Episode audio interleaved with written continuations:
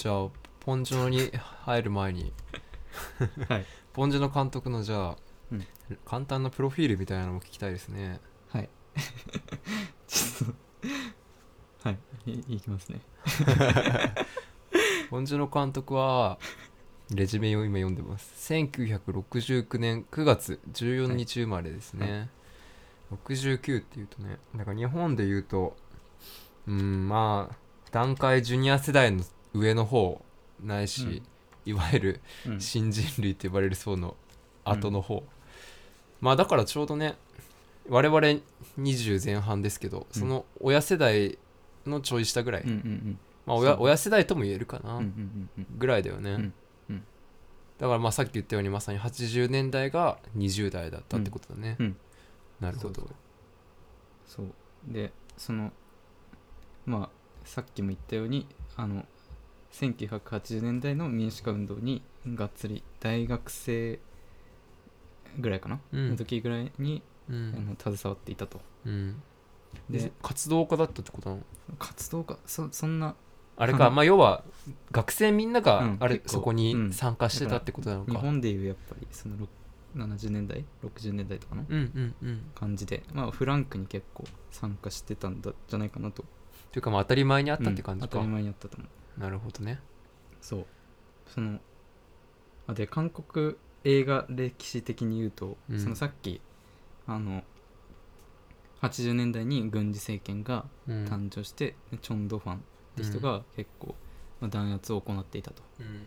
でそのこれ結構矛盾してるというか面白いところなんだけど、うん。そのあの弾圧する代わりにうん。あの思想的なところを弾圧する代わりに、その娯楽的なところを結構解放していったと、へこの大統領。ーあそうなんだ。そうそうそう。はだからその時にまあ結構それまで検閲とかがかなり韓国映画って厳しくてあんまりそのそ世界に出ていったりとかはしなかったんだけどうん。そのまあアメリカでいうさヘイズコード的なうん。やつを取っ払ったと、まあ表現の自由的なところを結構拡大していった。だからその80年代とかは結構韓国内でもポルノ映画みたいなのが流行ったとか。だからうん。面白いね、そうそう。思想は 弾圧しておきながら結構うん。芸術とかスポーツうん。とかは結構あの充実させていってへでー。実際にその経済成長もさせたとうんうんうんだからまあよかりやしきりみたいなところはあるんだけど。統制経済みたいな感じなのかな。そうだね。ううんん。だからそこで韓国映画は結構あの80年代ぐらいからぐわっといろんな有名監督が生まれていった。はい。でそのうちのうん。ポンジュモのそのうちの一人だったと。なるほど。要はあれか。海外からとかもそういういろんなものが自由に入ってこれたってことなの？そうだね。うん。だから日本文化とかも、まあ、割と結構あの統制されていいたんじゃないかな。確か。統制、うん。統制というか結構あの、まあ、そそもそも売れないとか。結構日本との対立があそっか。そ強かった。あそそうだ。えじゃあね日本、はい。え日本文化は入ってきてなかったってこと？うんわか全部が全部とそうかなと言われるわかんないんだけど。難しいね。そうでもそうごめんなさいチョン・ドゥファンっていう結構今出てきてる大統領は、うん。その日本に対しても結構融融和的だった。と、あそうなんだ、うん、だからそこは結構画期的でん。その日本との対日政策が結構うん。怪獣寄りに行っていった、うんうんうん。だから日本文化が結構流入していった。うーんなるほど80年ね。でポンジュのもう若い時から日本の漫漫画とかに結構影響を受けてたっていうことをかなり言っていて。じゃあまああれか思想統制っていうよりはどっちかっていうとその生活統制っていうかさ、うん。まあ、昨今のロックダウンじゃないけどさ、うん。そういう感じで暮らしのシステムさっきうんしっかり君が言ったが、システムの部分はガチガチに固めたがうん。まあそういう表現とかそういった部分は割と自由だったっていうか、それがでも起きるわ。それは起きるわ。それのデモの収め付け方が結構強烈だったと。ああなるほどね。さっきも言ったように、はいはいはい、そういうのがあってうん。そういうあの日本文化とかもガンガン入ってくるようになった時に、うん。そういう子供時代を過ごしたポンジュノはうん。でえーっとその大学生ぐらいかな？80年代90年代うん。にまあ民主化が確立しかけたんだけど、うん。結局さっきも言ったように資本主義が、うまあん、結構実況を握っちゃったと。まあ、なるほど、バねブまあ要はだかうん。ら資本主義による民主主義じゃないけど。そうそうそうそうそうそうまあ、まさにそれって新自由主義ってことだよね。そう。そうそうアメリカ的な価値観がうん。流星してしまったので、まあ、うんそこにまあちょっとね複雑な感情を抱きながらデビューした。うん。デビューしたのがうんその2000年まあ長編映画メジャーデビュー作が、うん。まあ、1作目のこの後も出てくると思うけど「ホイールイナーかもない」でこれが確か2000年なんで。ねそうだねそう。2000年だからまあその民主化バブルが弾けてしまった後にうん。デビューしたとなるほど。いう経緯がはい。あります、なるほど。そうね。ちなみにじゃあその1作目に至るまでどんなことをしてたんだ？うんうんえっと要は90年代何してたっていう。そうね。大学であの卒業制作とかをいろいろ作ったりしてうん。でその後韓国映画アカデミーっていうへえあの、まあ、映画監督が結構輩出されてるところに入り入って吉本のえあれみたいな感じ？違 NSC みたいな。う。多分まあそんな感じ。なんかあるんだ。そう。そこで下積み時代を過ごしていたと、あ大学卒業した後にうん助監督とかいるろいろやってたんだと思うけど。結構ここは空白の時代というか大学卒業してから20代ずっとそうってことだよね。うん。ね。そう。だからそこはあんまり作品がなかった。うん。短編とか。短編とかをいろいろ作ってましたと。終作期ってことですな。そうです。あで2000年になってまあ1作目の「ホイールいいのは噛まない」っていうのでおー。デビューしますと。ーはい。じゃあいっちゃいますか。まああのああの短編の話もちょっとしたいんだけど。あじゃあ短編の話しようよ。そうね。うん。短編。このあのポンジュノアーリーワークスっていう DVD が出ていて。アマゾンで見たら2万円とかですねそうそう。でも渋谷蔦屋にはあったね。あそう。でも僕レンタルで。は見見てないんだけど、どっかでレンタルができると思うんで。うん、YouTube とかにも字幕なしは載ってたかな。あー。わかんないけど、うんちょっとこんな感じで。はいはい、あるのでそれに収録されている3作うん、あるんですけどこれが結構ね今見てみるとまあ作り的にはうん。まあ荒いところはありつつもうん。かなりテーマとかはまあ通底しているところがうんうんうん。あるんじゃないかなとうん。思います、でどはい、はい。どんな作品があるんですか？まず1個目。これ白白いにうん。色にうん。人って書いて、白色人。うん。まあ日本でいうホワイトカラーって。ああなるほどね、うん。1993年。はい。大学社卒業後の自主制作作品。そうそうそう。なるほど。まあエリート階級の人うん。をまあ描いた 10, 10分20分の作品。うんちょっとあらすじ簡単に言いますとはい。まあ会社あのオフィスで、うん。まあ窓を開けてタバコを吸っていますと。はいはい。でまあおもむろに金魚鉢を見てですね。でオフィスの？オフィスので飼ってる金魚。あ金魚を見てですねその金魚をこうなんだろう掴み取る。あああ掴み取る。掴み取れます。水の中からね。そうそうそう。はい。でじっと見てこうつけていたタバコをこう近づけていや近づけたのかなと思ったらこう急に絵が引いてーうん。まあそれはどうかわからないみたいな、そういう一連のシーンまあ不気味なうん。シーンからうん。始まるんですけどうん。ほとんどセリフないんでね。ああそうなんだ。そうそう。何分ぐらいこれ？あだ20分ぐらいかうな、ん。でまあ駐車場にその後行くとうん。あのえ会社の？会社の。で駐車場行くとあなんか指？人差し指かな。うん。これぐらいの指が切断されて指が落ちていますと。でそれを拾ってうん。まあどうするのかみたいな。そういう話？そういう話です。なるほど。歪んでるね。歪みまくってるね。そうなんですよ。へえだからまあなんなんだろうな。うんそのんエリートの人たちの生活っていうか、それって結局空虚なんじゃないのみたいな。うんうんうん。なんかまあそういう無言でこう金魚にタバコを押し付けたりとか、うんうんあとそういうなんか拾った指でなんかうんギター弾いたりとかいろいろそういう場面があるんだけど。そういう作品なんだね。そうそう。結構アバンギャルドというあかー。なんかじゃあアメリカンサイコっぽさもあるよね。ああかな。アメリカンサイコ見たことあるよね。本は読んだことあります。本か。えそうそう。要はまああれは舞台はうん。ニューヨーク。うん。で金融業界で働く、うんうんうん。まあそれこそ80年代が舞台でバブル真っ盛り。うん。で金融業界こんなような花じゃないけどさ、うん。でバチバチに働いてるエリートうん。金融マン、なんでまあまあ仲間内でねうん似たような人たちが45人いてね、うん。まあ、主人公はそうやってすごく仕事ができて、うん。まあ、副社長とかで社会的チームばっちりで、うん。まあ、ガチガチに働いてるんだけれどでも裏では猟奇的な殺人を繰り返してるみたいな。はいはいまあだからこう完全に合理性の世界でうん。すごく仕事をしてうん。勝ってて、うん。だけどその歪みみたいなものがうん。あるいはさっきも言ったけど歪みとかね。うん。そういうものが何かあるんじゃないかみたいな。多分そういう作品だったと思うんだけど、うん。ちょっと似てるかもうんうんうね。ん。そうねうん。あのその指が落ちていて拾うっていうところだとやっぱりうん。連想するのはあれですよね。なんでここにも書いてありますけど。ブルーベルベブルーベルベットですよね。デビッド・リンチの。デビッド・リンチの。はいえみんな大好き。みんな大好き。ブルーベルベット。そうですね。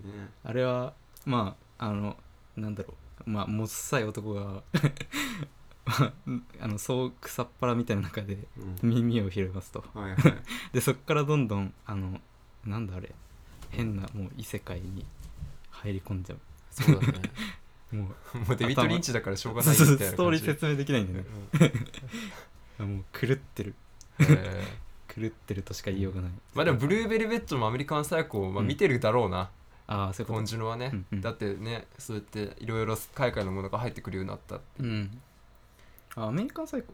あれ小説いつだっけな？ブレット・イーストン・エリスの。あれは70年代。いや違う違う。もっと古い。いやもっと新しい。新しいんだ。80いや90年代だと思うよ。そうだっけ？うん。あなんなら映画。映画もあるよね。映画2000年だわ。あじゃあ小説が先だね。小説は91年。はいはいはいああじゃあこれ93年の作品でしょ？結構。まあだからあかどまあそれか同時代性ってことだよね。うんうん。うんうんアメリカンサイコはね。うんそうなんですよ。うん。でその韓国あのその後のポンジュノにもつながる場面っていうと、んん。まあ、主人公その、まあ、指拾うあゆ指でね。指拾ううん。エリート、主人公はうん。かなりいい感じの高層ビルに住んでいると、はいはい。でえっと一方でそのあのー近くにはその貧困層の人たちが住む、まああばら屋みたいなうん。のが集団住宅みたいなのがあの連なっていると。うん。で主人公がなんか道に迷っちゃって、うん。そこに紛れ込んじゃうみたいなところを結構一連で絵で見せるんだけど、うん。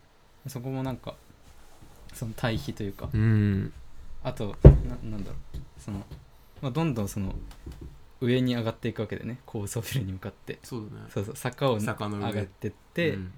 でその下にはそのあばら屋みたいなのがあると、だうんうんうん。からその上と下の構造っていうか見せ方も完全にその後のまあパラサイトにつながってくるうん。場面であるしそのなんか集合住宅あばら屋みたいなところは後にその半地下うん。と呼ばれるそういう住居構造に移っていくうんうんうん。元のそうだのそう部分だったとそうだよね半地下って要はね下なのにさらにその下っていうかね、じ地面のさらに下っていうかねそういうことだもんね。なるほどね。かなりそこを、まあ、意識してやってるのか分かんないけどうん。結構ねあのあのちゃんと描かれていたと、へー。93年から、はい。そっか。うん、でそう2個目のはい、「死に滅裂」っていうえー、94年。94年。韓国映画アカデミー在籍中の課題作品ですか？ちょっとあらすじを読みますよ。ありがとうございます、あらすじって多分言っても意味わかんないと思うけど、うん。毎朝ジョギングのためにジョギングのたびに牛乳を盗む編集記者。ああ意味わかんないね。酔って屋外で用を足そうとしたところを警備員に捕まった検察官。はい、ポルノ雑誌を読むのが大好きな大学教授。うん、こんな3人が社会問題を討論するテレビ番組の出演者として集まったと。いやーなるほどね。面白いですなねこれもあのオムニバスというか、うん。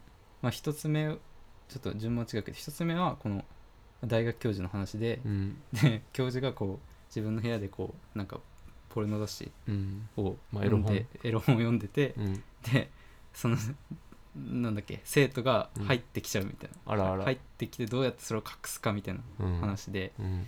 で 2個目はこのジョギングの編集記者なんだけど、はいはい。あなんか牛乳配達みたいなのあるじゃん、うん。でそのまあ軒先に牛乳置いてあるよね。そうそう軒先に牛乳が置いてあってうん。でまあそのその軒先に座ってるあの旦旦その一家のうん。主人みたいな人が、うん。その牛乳配達しに来た人にうん「お前これもここの俺のやつ飲めよ」みたいな勧めるんだけどうん。そのその人はパパッとその主人みたいな人がパパッと逃げちゃうわけね。はいはいでその牛乳配達の人が飲んでたらその奥さんみたいな人が出てきてうん「で何飲んでんのよ」みたいな。うん。でさっきそのあのお夫の人が飲んでいいって言ったんですよみたいな言ったら「夫はまだ寝てるよ」みたいな。その勝手にね。なりすましたというかなりすましてなりすましってそういういたずらをしてる記者の人、え編集記者って新聞記者ってこと？あそう。あその後でわかるんだけど、うん。その人はそう。な朝鮮日報っていう、あうん、新聞社の記者だっあなるほどね。た記者かな。わかんない、うんうんでまあゆ酔って屋外で用を足そうとしたところ警備に捕まった警察官はそのままで。うん。まあそのうん しかも検察官。そうそう、ね取り締まる側なのにってことだそうよね。そうそうそうう。ん。で3人が三人のエピソードがバンバンバンって映されていってうん。で最後なんかこう寝そべってテレビ見てるうん。若者みたいなうん。ショットが映し出されてでそのテレビにその3人がそうだよね。集それぞれ社会的立場としてそこに出てしかるべき人だもんね。そうそうそう。新聞記者と検察官と大学教授。いやーなそうそう。るほどねでその人たちがこう、まあ、最近の若いやつらうんかんぬんみたいなことを 真面目な顔して言ってると。なるほどね。それもなんか皮肉が効いている。そうだね。ドストレートな皮肉だよね。そうそうそう。うん。だからなんかそこかなりあのその後のポン酢のっぽいところもあるかなと思っていて、うんうんその普段そんななんかいい顔してるやつらでもうん。うん実は別の一面があるじゃんみたいな、うんうんその汚い顔がどうせ裏にはあるんでしょみたいな、うん。うんそのなんだろうアイロニアイロニカルなそうだよね。価値観というか、でかつねそれを多分ポンジュのは見てないからあれだけど糾弾するんじゃなくてさうん。多分ある種うーん愛おしさじゃないけどさ、うん、そう憎めなさみたいな感じで描くよね、うん。笑えるしね。そうそうそうそそこがいいよね。ううんそんな感じ？そうだからうんそうねそのここの人はこういう人だと思っていたけど、ん。実はそれだけじゃないそれだけじゃいないっていうところがうん。をまあその今言ったようにその糾弾するわけじゃなく、うん。あくまでフラットに見せていると、当たり前のように、うんそうそうそう、ん。でそこはかなりこの後も重要なキーワードになってくるんじゃないかな、うんそこうん尻滅裂今言った作品はかなりそこが露骨に出ているというか。うん、本当だよね、うん。一例みたいな感じだね。そうそうそうそう。なるほどね。出てるので。うん。じゃあ次。あこれあの3つ目のフレームの中の記憶っていうのはこれはもう5分ぐらいしかないやあつで。これも94年、うん。赤映画アカデミー在籍中そうの課題制作。そう。はいはい。これはもう完全なサイレントあでそうなんだ。まあ なんだろうストーリーがほぼなくてまあい少年のうちで飼ってた犬がうんいなくないなくなってああでも犬なんだ、あそうそうそうそう。あ、うん。犬も結構出てくるか、うん。でいなくなってでそれを少年が探し続けるみたいな ちょっとストーリー説明できないんだけど。まあそんなようなショットだ。あそうそうそうそなるほどね。だからいないいたはずの犬がいない、っていう。うん。そのうんそのテーマというかうんテーマ性が出ていてでまあ吠える犬は噛まないっていう映画だと後でも言うと思うけどかなり犬が邪険な扱いというかもう 最悪な扱いをされてるんですけどここではかなりあのき貴重なというかもう愛おしい存在として描かれていてでポンジュノ自身もかなりの愛犬家だと。ああ動物好きだよねこの人うん。きっとね。動物好きだと思う。う動物が結構出てくるから。んねまあそういう作品とかね。そうそう。この三つを見てみると、まあ、構成とかは結構荒いところもあるんですが、その後の、あのーテテーマとして一致するところがかなりあるんじゃないかなとなるほど。思います、はーい。じゃあ長編デビュー作いきますか。いきますか。お待たせしました。好きな えー、吠える犬は噛まない、うん。2000年の映画でございますね、あらすじ。お願いしいますえっと巨大な団地の管理事務所で経理を担当している冴えない商業高校卒の女の子ヒョンナム。はい、これペドナって人が演じてます。うん。とあと妊娠中の妻に虐げられながらうん、人文系大学教授のポストを目指している冴えない青年ユンジュ。そうね、というこの2人の視点から、まあ、団地内の飼い犬が次々と失踪していく。そういう事件に巻き込まれていく。2人が巻き込まれていくっていうところをはい。描いた作品となっております。はーい。はい。これ。どうですか？いや、まあ、そんな、まあ、まあ長編だから2時間くらいだっけ？そんうなんない、2時間もないかなぐらいかな。うんうん。ね、ネタバレ全開でいいよねうん、まあうん。多少は？多少は。まあこれはねぼ導入だから、うん。まあじゃあその大学教授のポストを目指してる冴えない青年、うん。まあ人文大学院生みたいな感じだよね、が、まあ、要は犬を殺しちゃうっていうかね、うん。犬さらってんのはこの青年なんだよね、うん。そう。でだからいきなり最初のカットでも犬をね団地の屋上から落とそうとしたりとかね、うん。そういう感じでね、でまあ自分の部屋に戻ると、まあ、妊娠中の奥さん。奥さんは一応外で働いてはいるんだけれど、そうそうそう、まあ、今妊娠中で、うん。でまあね虐げられてるっていうかこのくるみの殻割ってよみたいなね。なんか。でそれに言い返されない言い返せない僕みたいなね、うんうんうん感じで、うん。なんなんみたいな。もうやるんだけど、うん。だって言い返せないからみたいな。鬱憤が溜まってるっていうか、そう。どうしようだもんかこれみたいなうん。感じだよね、でどうしようか。いやその一番面白いってさっき言ってましたけど。ああじゃあ面白いと思ったポイントはえーっとまあまずねなんだろう。すごくセンスがいいんだよね、うん。音楽もうん。ちょっと軽快で、うん。それこそねなんだろう。うーん。なんて言えばいいのかな。ワルツではないけどさ、うん。なんかまあイメージそんな感じ、うん。そう。その愉快な感じかな、うんうんうん。愉快な音楽がバックで、うん。でまあその まあキャラクターもねすごく魅力的、うん。その冴えない青年うん。ユンジュと。であとその管理事務所働いてる女の子もね、うん。すごくなんだろうな純粋って感じだよね、うん純粋。純粋、うん。でそうそう。じゃあちょっと話の筋に戻ると、まあ犬がどんどんなくなってくいな,、いいなくなってくるって。でまあそう当然住んでる人は管理事務所に相談しに行くんだけれど、うん。その女の子がまあ対応したりするわけだよね、うん。でそしてまあ一緒に探したりとかして、うん。まあなんだろうなんだかがあるんだけどまあふとテレビで見た、うん。なんか銀行強盗を虐待したうん。女職員がうん。すごくひテレビで称賛されてるみたいなのを見て、うん。あ私もこうなりたい テレビ出たいみたいなね、うん。テンション上がっちゃって、はい。でまあ犬探しにねめちゃくちゃやる気が出ると、うんうんそういう感じでね、うん。それもすごくいいし。でこの女の子とその友達のねうん。なんだろう売店みたいなところで働いてるうん。こうまあもう女友達出てくるんだけど、二人で仕事中なのにね寝っ転がってね。あそこちょっとセクシャルな感じもセクシャルなじ感じもしますね。いいね。だからねシスターフットじゃないけどさそうそうそうまさ二に。人でね、うん。みたいなところはあるし、うん。し仕事中なのにタバコふっつかしたりね。まあそれそうそうそういうとことかでうん。いいなっていう、まあでもやっぱこれどっちもその格差の話に戻すとさ、うん。もちろんその女の子たちはうん。なんだろうないい全然、ま、安月給で、でも大してややりたくもない仕事をやって、うん。うん。でもその中でなんかタバコを吸って息抜いたりとか、まあなんだろうその仮想にいる人たちうのん。ありのままみたいなね、うん。そういうものがすごい出てると思ううん。かな、うん。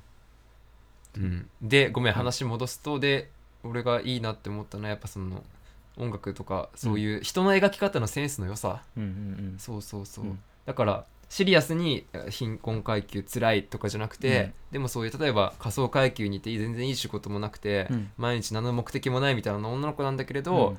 こうタバコふかしたりとかして なんだろうなそのタバコにめっちゃ反応す いやでもなんかさっきさっきちょっと読んだ論考で韓国では女性が人前でタバコ吸うのってすごい忌避されてるっていうか良くないこととされてるんだけどそれをめちゃくちゃ映すよね。るうん。ポンジュのね。パラサイトね。そう。ぎ銀樹そうそうそうそう。だからそこになんかこう人のっていうか仮想の人の強さうん。っていうか、尊厳っていうか、うん。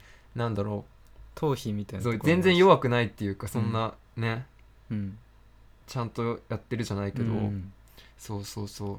そんななんつうのかな一方的に見下すようなもんじゃないっていうかうんうんうんうんうんそうそうそうそう。その人たちの生活はちゃんとあるよみたいな、うん。そういうのをまあこうそれこそ訴えるように言うんじゃなくてうん。さりげなくね、うんうんうん。こう描く感じがすごく好きうんうんかな、まさに。それポンジュノも言ってたようにうん。なんかニュースとかだとそのこういう犯罪がありましたでそうこれぐらい何人が死にました。っうん。ていうのだけ見せられて、うん。でそれで流しちゃうけどやっぱ映画はそのうん一人一人の生活に目を向けさせる力があるっていうことをん。ん。うん。言っていて、からまさにそういうことだよね、人を描く、うん。うんそうそうそうそう。丹念に描くそうそうそうそのどんあのこの かなりパラサイトと近いところがあると思っていて、うんうんうんうん。こういう類の噛まない。うん。あのそのね。マンションの,、うん。あの屋上と地下、うん。屋上でまあ結構いろんな悲惨な事件が起こる。うん。で地下にはもっといろんな人たちがす住んでいる。っそうだね。ていう設定もだからその通底する上下の構造というか。でその地下に行ってでまあ最初は行っていいと思うんだけど地下でに犬を隠しに行くんだよね、うんうんうんうん殺した犬を。殺した犬をね。でそのししたら地下にももうあと何人かいるんだよね。キャラが。キャニーがなんか言うんだよね。そうそうそうだからそこもなんか地下に潜っていって誰もいないと思ったらまたい誰か行ってて。そうそれもやっぱで仮そうそうそう。想の人の話なんだよね。そうそうそう事務員でね。ボイそうそう。ボイラーなんだっけ？ボイラーキム。ボイラーキムとかさ そう警備員でそうそうだからそのボイラー員ってそんなんさ絶対ブルーカラーのさうん。あえて言えばなんだろうな本当に下の方の仕事だと思うんだよね。あえて言えば。ううん。んだけどそういう人たちも仕事の教授を持ってみたいな。うん。うん。それもありつつでもそれだそれがゆえに起こってしまう悲劇みたいなのをうん。ちょっと面白おかしく書いたりとかしうんうん。うんて階段帳にねうん。うん。書いたりしてるのもすごいいいし、そうそうそう。まあ、言うとねあれだよね、なんだっけ。ボイラーの不調がと思って、うんなんだっけこうボイラーキムってすごい職人のプロみたいな人がいて ボイラーの不調がと思って調べてたら、うん。なんかコンクリートが乾いてなかったんだっけ、うんうんそれでそのままそこのコンクリートの中に、あの 埋め込まれちゃってみたいな。都市伝説。都市伝説で夜になるとなんだっけグワーンみたいななんか変な音が聞こえるみたいなのとか、そうそういうちょっとしたエピソード、うん。面白おかしいエピソードも、うんうん。そうよくよく考えるとでもめっちゃ社会風刺っていうかさ、うん。そういうのがある、まあでもそれは普通に見てる分には全然、うん。こうねうん。それを言われてる感じはしないっていうか、うん。楽しめるっていうね。あと電車の中でその物乞いをするうん。あの親子？あ親子ね。の赤ちゃんを背中に担いだお母そうさんがでおかそう。おお金ないんですそうそうそうそう。恵んでくださいみたいなね。それをあえて差し込むうんうん。っていうのもやっぱりそのなんだろう社会的に仮想とされている 人をあのいいろんな種類の仮想とされている人たちを出す、そうまさに。うん。だからは半地下の話だよね、うんうんうんでこん結局今回もさ団地が舞台だけどさ、うん。でもこれ別に高層マンションとかタワマンとかじゃなくて団地なんだよね、うんだから要は中流以下の人が住んでる、うんうんでさそう犬っていうのは、うん。その中流の中の人たちのうん。ある種の贅沢品っていうか、うん。そうそうそう。そういう象徴として描かれてるよね、うんうんうん。お金がなきゃそれは犬なんて買えないもんね、うんうんそう。まあだから結局これ貧乏な人の中で、うん。貧乏中流貧乏の人の中での、なんかやり取りみたいな、うん。そういう話でもあるよね、うんうんでいろんなそのひと一括りに中流以下、まあ、仮想って言っても、うん。いろんな人たちがいて、うん。その中でもこう相反するさ。うん。なんだろうな。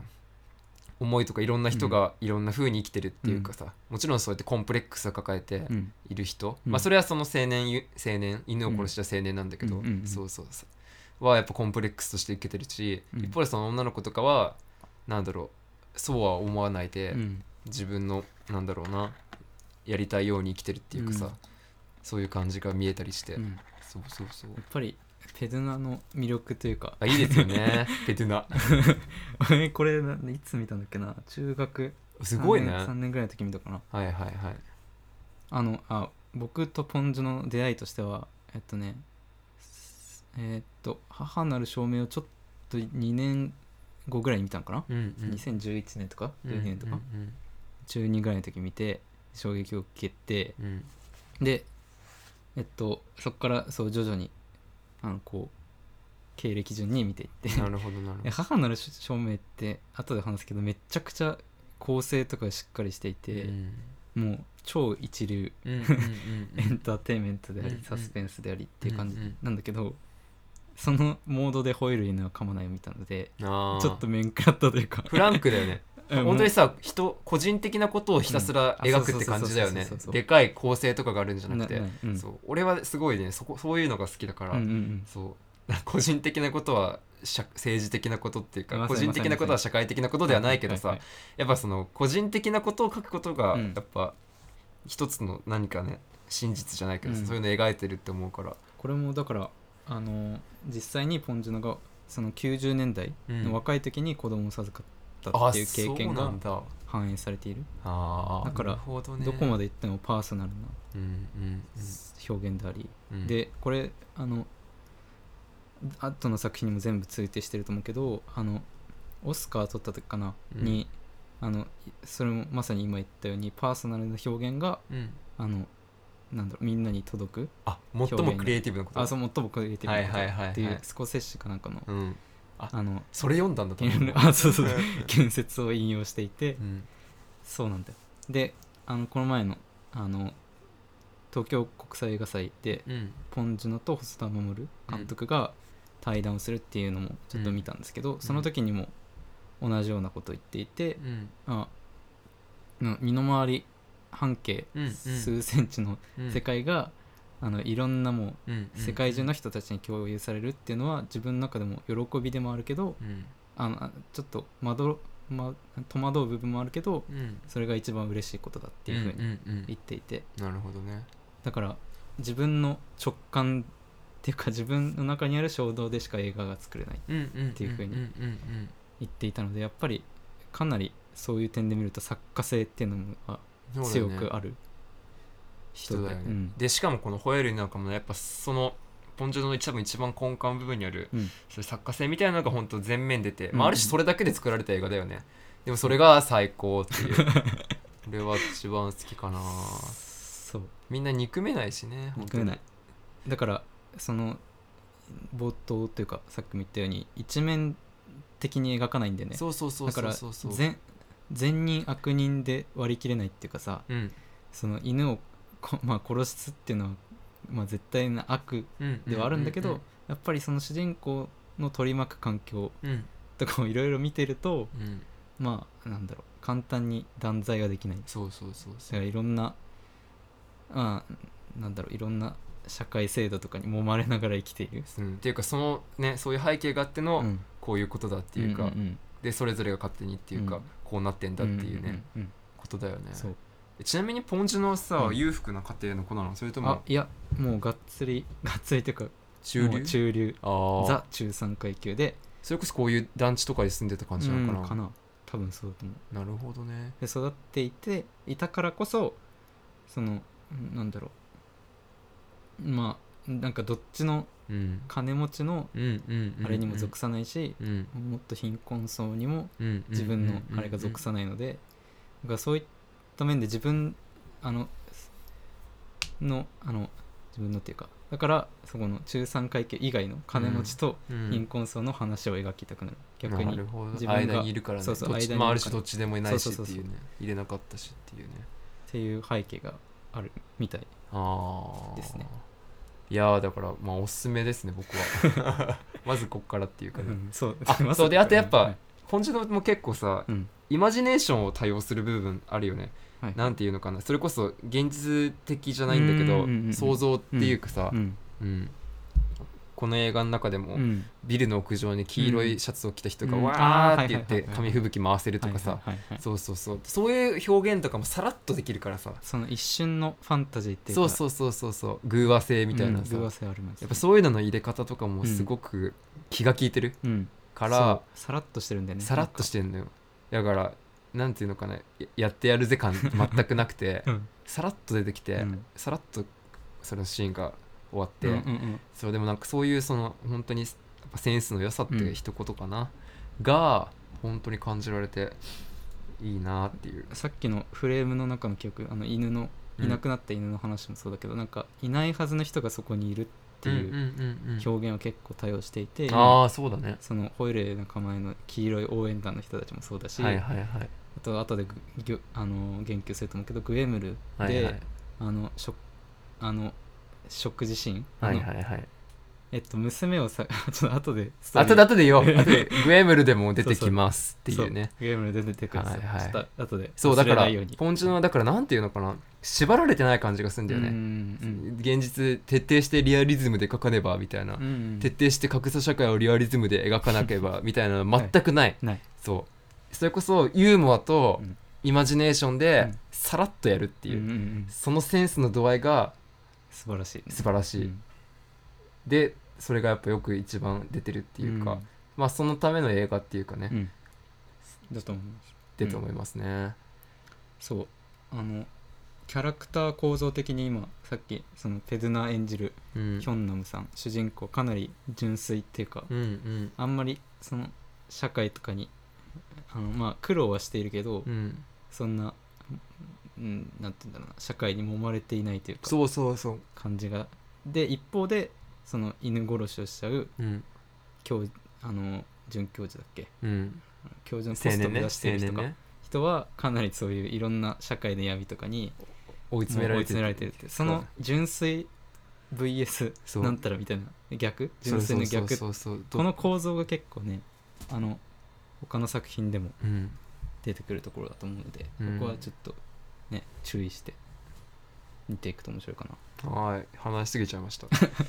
いやーおすすめです。あそうこれあと現代現元の題名がうん。フランダースの犬っていうあそうなんだ。でへえカラオケでうんフランダースの犬の曲を歌うところがあったね。劇中にもありますけど、やっぱりそのなんだろうフランダースの犬はまさにそのうん。そのペドゥナヒョンナム的なうん。生き方というか、うん。純粋に犬犬を愛してうん。でなんか、まあ、前に進んでいくみたいな、はいはいはい。そこが結構投影されてうん。いるんじゃないかなと。物事に縛られない、うんうんううんん生き方みたいなのが出てるかなと思いますね、めちゃ好きです。うん、じゃあ次行くか。あとそうだね。なんかなかったっけ？あと。いいんじゃない？ポンジュノのあのああ通底する特徴みたいなとこ言ってなかったの？そういえば。そうだね。確かにだいぶここで出てるもんね。あじゃあまずドロップキックでしょ。そうそうそう。あだからそう。なんか同じようなイメージあのモチーフを多用する。モチーフというかしまあシグネチャーみたいなシグネチャー。みたいな。対応するんでね、あうん。それの1個がドロップキック。そう。この犬犬吠える犬は噛まないでもサイドミラーをドロップキックで破壊するってシーンが出てくるねうん女の子2人が、はいそれも金持ちの車みたいな感じかな。そうそうそうそう。そうそうそう。でずっとそのサイドミラー最後まで持ってるんだけど、うん、あれあれはよく分かんなかったけど でもなんかいいよねっていう。あだからちょっとささやかな反抗じゃないけどさ、そうなんだよね。ね、あのラストシーンでやっぱりねあうん。のサイドミラーをうん、使ってそう。やるって、あそこがねなんかうん。負けてねえよって感じだよね。そうそうそうそうなめんなよみたいな感じだよね。だからこれネタバレじゃないと思うけどあの最後の方でこうまあ教授になってななったのかな？よくわかんないけど。あうんの青年がまあ眩しそうに外を見ると。はいはいはい。でそこでなんかうんやっぱりこの社会汚い社会の外にもうん。世界があるのかな？みたいなうん。感じで、うちょっと羨ましそうにそうだよね。そうそうそうそうそうでだからそのポストに入るための苛烈な競争みたいなさ、うんうんそういう競争社会の外ってことだよね、うんうんそうそうそう、はいはいはい。それはまさにだからスノーピアサーでいうあの資本主義にまみれたあのうん。列車の中から出たドアの外っていうね。の外っていうところに通じると思うけど、うん。やっぱりそこでヒョンナムうん。ペドゥナさんはあの森みたいなところに出ていくっていうサイドミラー持ってね。そのサイドミラー持って。だからその偶意性うん。というか、ここもめちゃくちゃよく考えられてるなというはい。ところがあって。うん。そうなんです。そう。だからここでちょっとポン・ジュノの特徴的なところを言うとさっきも言ったようにその純粋に物事を追求する人と人物はいってはいいうのと、あとはその、まあ、社会に揉まれてしまったうん人たちの非対称性っていうか、ああそうだそこでね見せていく、まさに今言ったことだね。そうそうそうそう。だからそれがまあ何回も言ってるけどその善善悪では簡単に割り切れないというか、はいはい。その多面性的なところにもつながってくるんじゃないかなと、うん。うん、思いますね。そうじゃあいっか。まあ他にもねいろいろポン・ジュノのシグネチャーはあるんだけどそれぞれの作品で言っていくか。そうだね。あそうだ。最後にあのその大学教授を目指す青年が実は犬殺しをしているっていうそのそれもんなんだろうさっきもう最初に言った尻滅裂の、ああそうだね。実は表ではいい顔してるけど裏ではなんかやってんじゃねえのみたいなそかういうつ歪みとして出てるっていうね。その皮肉精神が結構つながってる。んじゃないかなと。はーい。はい。あそうちそうそうなんですよ、まあ、韓国ではこれこけました。ちなみに。マジか。おい。分かってねえな。こけたまあでも確かに小物感あるよね、うん。やっぱその人しか書いてないからね、スケールの大きな話とかじゃないからね。えー、じゃあやっぱ改めてじゃあ次のさ2003年の殺人の追憶が出世作？そうだね。韓国でも大ヒットしたと。あで「ホイールに仲間ない」は日本ではなぜかお大ヒットと 大ヒットというかまあなんかでもそれこそある種のうん文化リテラシーじゃないけどさ。まちょっと坂本雄二っぽいもんね。あ そうかな。適当に言った。なんかオフビートこのオフビートな感じ？オフビートコメディ的な感じがやっぱり日本に結構なんだろうその80年代のさ、うん。えー森田義満とかはいはい。ああそうだね。土壌があったからだか。それはあるわ、うん。映画ファンの。うん。うんうん、うん、だと思うでもはい。じゃあやっぱそれが、じゃあ吠える犬が噛まないがポンジュのこうある種根幹をまあすごくよく表してるとしたら、うん。どんどんやっぱそれからの作品っていろんなことできるんだなっていうのを思わせる作品がいっぱい出てくるよね、はい。だからやっぱその次でいくと2003 3年年。殺人の追憶、はい。いやこれはね本当にめちゃ面白かった。これちなみにあらすじはまあこれあれですね。エンタ超エンターテインメント作品だよね、うん実際に起きたまあ1980年代後半のああ。まあ10人の犠牲者を出した家長っていうのかな。連続殺人事件。うん、これ全部被害者女性で、まあ今でいうフェミサイド的な。要は、うん。若い女性がレイプされて殺されるっていう事件ね、うんうんうんうん。が実際に起こった事件があってそれをなんか田舎のす。ごい平和な町、うん。殺人事件何年ぶりだぐらいなとこで起きたうん。実際の事件をもとに書いてる、うんであれなんです実際の事件も犯人っていうのがうん。当時は使わなかったんだよね、そう。この映画が出た時もまで捕まってなかった。いああ。でなんか2009とかに。やもっと最近。2012あそうなんだ。年前ぐらい。あそうだよね。捕まってた人たちの中で実はこいつが犯人だったみたいなのが分かってっていう。そう。じゃあ要は当時っていうか映画公開時点までは未解決事件っていうか、犯人分からない、そそうういう映画だったんだ。だからあのポンジュノが言ってたのはあの犯人その犯人っていうのはそういうなんだろうなえっと、まあめ結構あの映画の中にも出てくるけど、うん。その殺害をする日にラジオにメールを送ったりとか、それも実際にやってうん。やばいな。あまあ、一部脚色はあると思うけど、うん。だからその結構目立ちたがり屋なので、うんうん。まあこの映画が公開されたら犯人も絶対見るだろうっていうポンジュノの予測があったというふうに言ってますねまあだからこの映画その、うん。犯人は誰だってそれも完全にミステリーだよね、うん。だかられっきとしたエンターテインメント作品でうん。超面白い。でここでソン・ガンホがついにはい、初登場。初登場ですね、後々の「パラサイト」みたいなのまで、うん。まあ常連だよねうん。一番のね、と言ってもいいソン・ガンホって顔のでかいおじさん。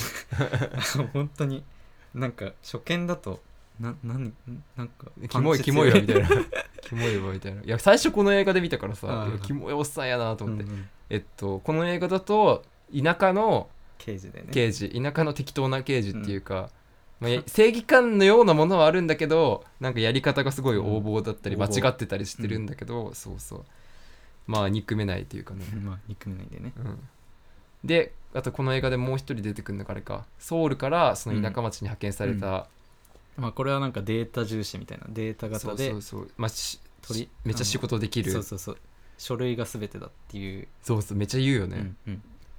その対照的さっきも言ったその これ純粋かそれ以外かっていうので分けられるか分かんないけどうん。そういうまあ、理背景としてはあるよね。そうそうそう。理論型か適当っていうかあの適当っていうかな本能流されるって本能。そうそう。本能型？でだんだんそれが瓦解していく。瓦解していく、まあそうそうそうそそううなんだよ。そこが面白いんだよね、そうまねめちゃ犯人捕まんないんだよね。そうそうそう全然捕まんなくてその疲弊して疲弊していくんだよね。どんどんその2人の境界っていうかね。うん。最初はめっちゃそのソウルから来た人はしっかりしてて、うん。ソン・ガンホ適当で、うん。そう犯人は毛のないやつですよとか言って 坊主じゃないですかみたいな。そこ最高の笑え最るシーン。高の笑えるシーン、うんいや待ってよ何言ってんのこいつみたいな感じで上長から睨まれて。そうそうそう。そうそうソウルの人がめっちゃあの分析ちゃんとした分析してる中現場から毛が出てないんですよ。ってことはこいつ無毛無毛症のやつですよって言ってでその後に銭湯でこうやってじっくり無毛症のやつを探すみたいな。そうそう。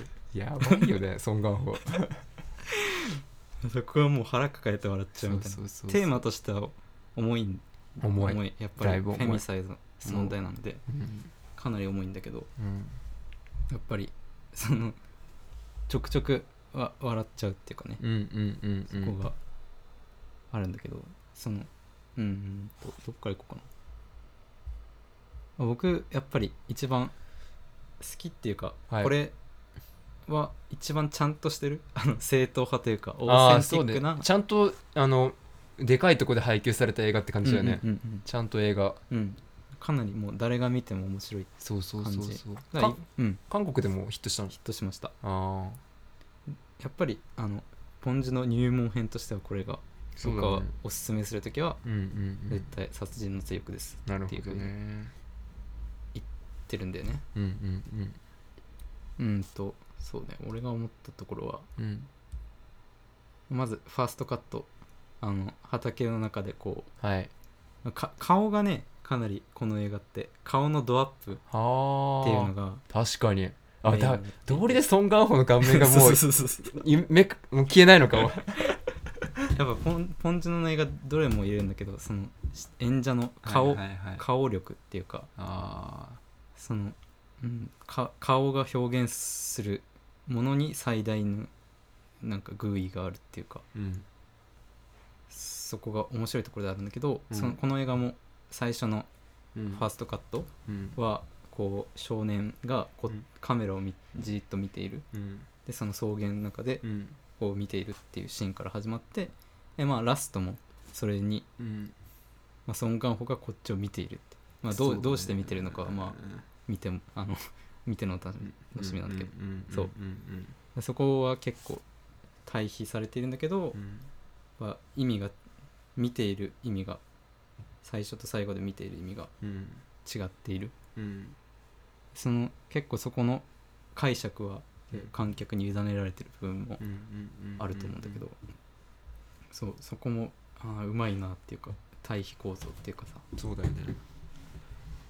まああとやっぱ絵が綺麗だよね。うん自然の撮り方っていうかさ、それが一貫して結構あると思うんだけど、うん。今回もそのまあ田園風景の撮り方っていうのがほんと綺麗で、うん。だからそこでもやっぱ映画だなって感じうんをすごい感じたね、あの草原で中でこうなんかうつ よつうつくまってるっていうのあれ俺やっぱ北野武とかを想像したんだけど。なるほど。どうですか？あでも80年代の日本映画っぽさあるよね、うん音楽も日本人方もやってるやってるよね調べたんだけどなんかあちょっとそこまでわからない。そうそうそう。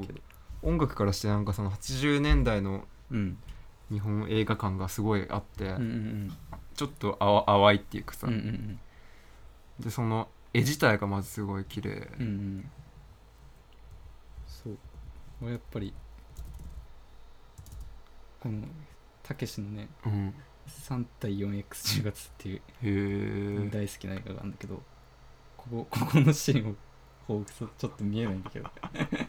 こんな感じじゃない？なんか。たけしが草原の中で確かに。そうそう。なんかよこ草をっちを見てる。頭につけこっちを見てる。さ そうだね。あそれはあるわ。でもうん。本当に、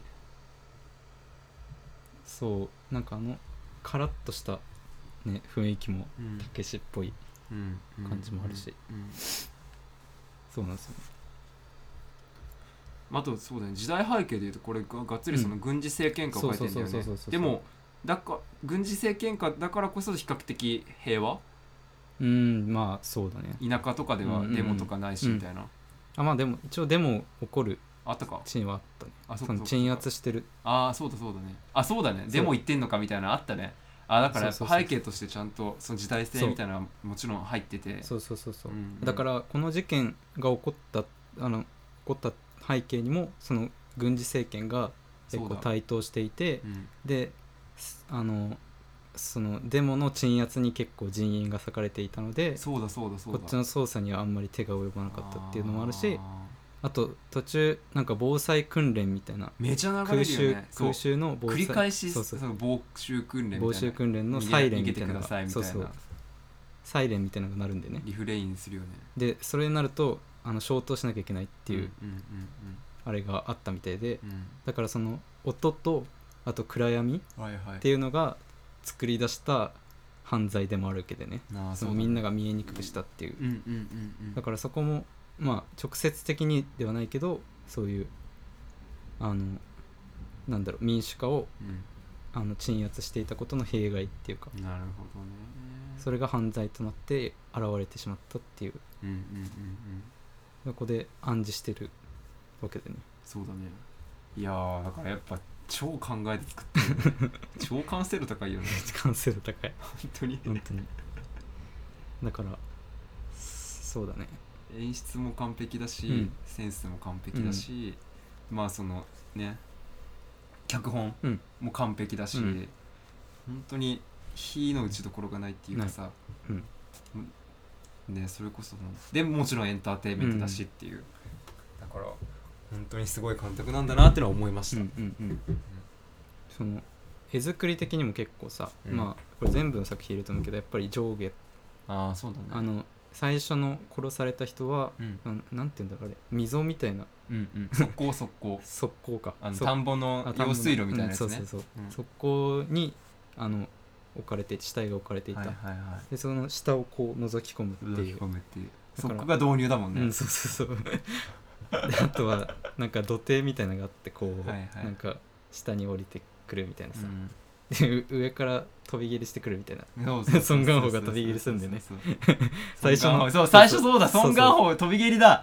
また飛び蹴りやソウルの刑事が来た時にそうあの強姦犯かと思そうって強姦犯かと思って。ソン・ガンホがいきなり飛び蹴り飛び蹴りでの出会い。そうそう。あれちなみにソン・ガンホのアドリブらしいですけどね。あそうなの？動きはそこから 飛び蹴りの 歴史が始まった。歴史はねもう一作目から一作目からそうそう。えいやあの上下の運動っていうか、ーあれもうあのね面白いところであるし。映画的な面白さみたいなのも言えるのかもしれないよね、そう。でなんだっけな。このポンジュのあ文芸別冊。川出ムックから出ているポンジュの「パラサイト半地下の家族で頂点を極めた映画の怪物」っていう書籍。攻略本ですね。ムック本。そう攻略本があって、ネタ帳ですね 今回の話の。今回の話のネタ帳です まあここからまあ半分ぐらい引用してるかなと思うんですけどかもう超素晴らしい本で。はい。その中でもですねこの中川龍太郎さんっていう映画日本の映画監督の人うん。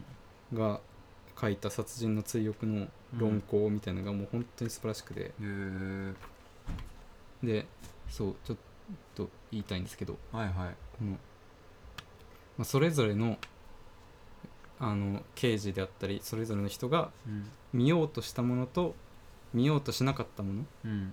ていうのがそれぞれ分断していって、でどんどん事件が混迷していくうん混迷を極めていくっていうところがあって、その、なんだろうソン・ガンホを演じるはい。刑事はその自分の直感で感じたもの以外見ようとしないし。ほんとそうだよ。いきなりねそうそうそう。俺はわかるからみたいな そうそうそう俺犯人わかるからみたいなのでドヤ顔で登場するもんね。そう。うでそのその部下のさ、んうん。あのなんか結構かなり暴力的な。あのめちゃ蹴るやつね。やっぱ蹴りなんだめちゃ蹴るけどひたすら蹴るなんかジャッキー・チェーンのもなんかやわくしたみたいな部下出てくるんだけど。取り調べ中にねめっちゃ蹴る。蹴るこれも悲しいんだけどねそう。最後。あそうそう。ここはネタバレしないでおこう。実はその人も事情があってっていう。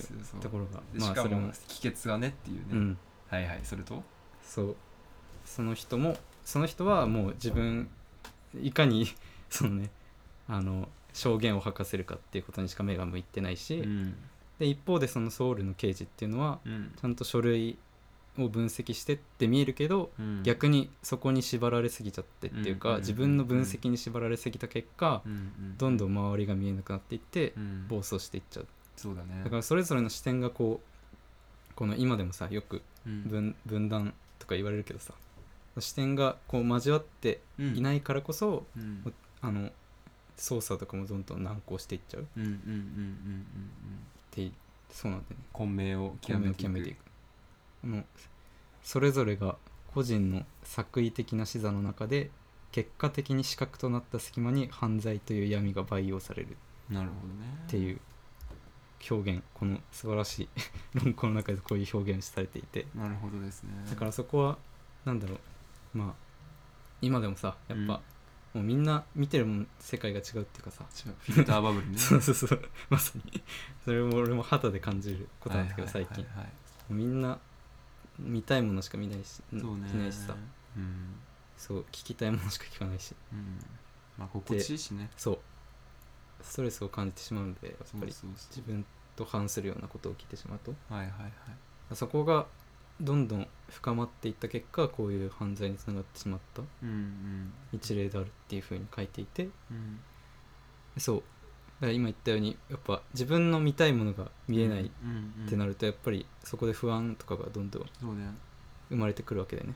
でそこでどんどん絶望とかも生まれちゃって、で最終的に、うん、まあ犯人らしき人にたどり着くのかと思いきやみたいな思いきやみたいな。思いきやみたいなところでそこでねどんどんいやっぱそのね最後もうここはいいんじゃない？どうなのやいいと思うけど。実際事件だからね。そう。うんまあだから結局だから真犯人は見つからないと。見つからないんだよ、犯人かなって思う人までにはたどり着いたんだけれどあのね DNA 鑑定っていう、うん。まあ当時韓国80年代は自国ではできなくて、うん。アメリカにサンプルを送ってそれでっていう、うん。でそう最後その結果が出たんだけどみたいな、うんうんうんうん。そこでまた2人がそこに対峙するっていう、うん。うん。めちゃねトンネルをね舞台にしたそうそうそうそう超印象的なシーンがね、だからそこでソン・ガンホがもうこのけあの DNA 鑑定一致しませんっていう結果あ言っちゃった。えダメなの？いや言言っいちゃおう。やそこまで言ったらもうそうなんですよ。真犯人は見つからないってこれは事実だからね。でもこれ分かってても全然楽しいのでぜひ見てほしいんですけど。で 最初にもうだってね犯人は見つからないあそうだそうだそれで DNA 鑑定 できたら見つかってるわ。そうそうそう。ダメだったんダメだったと。うん。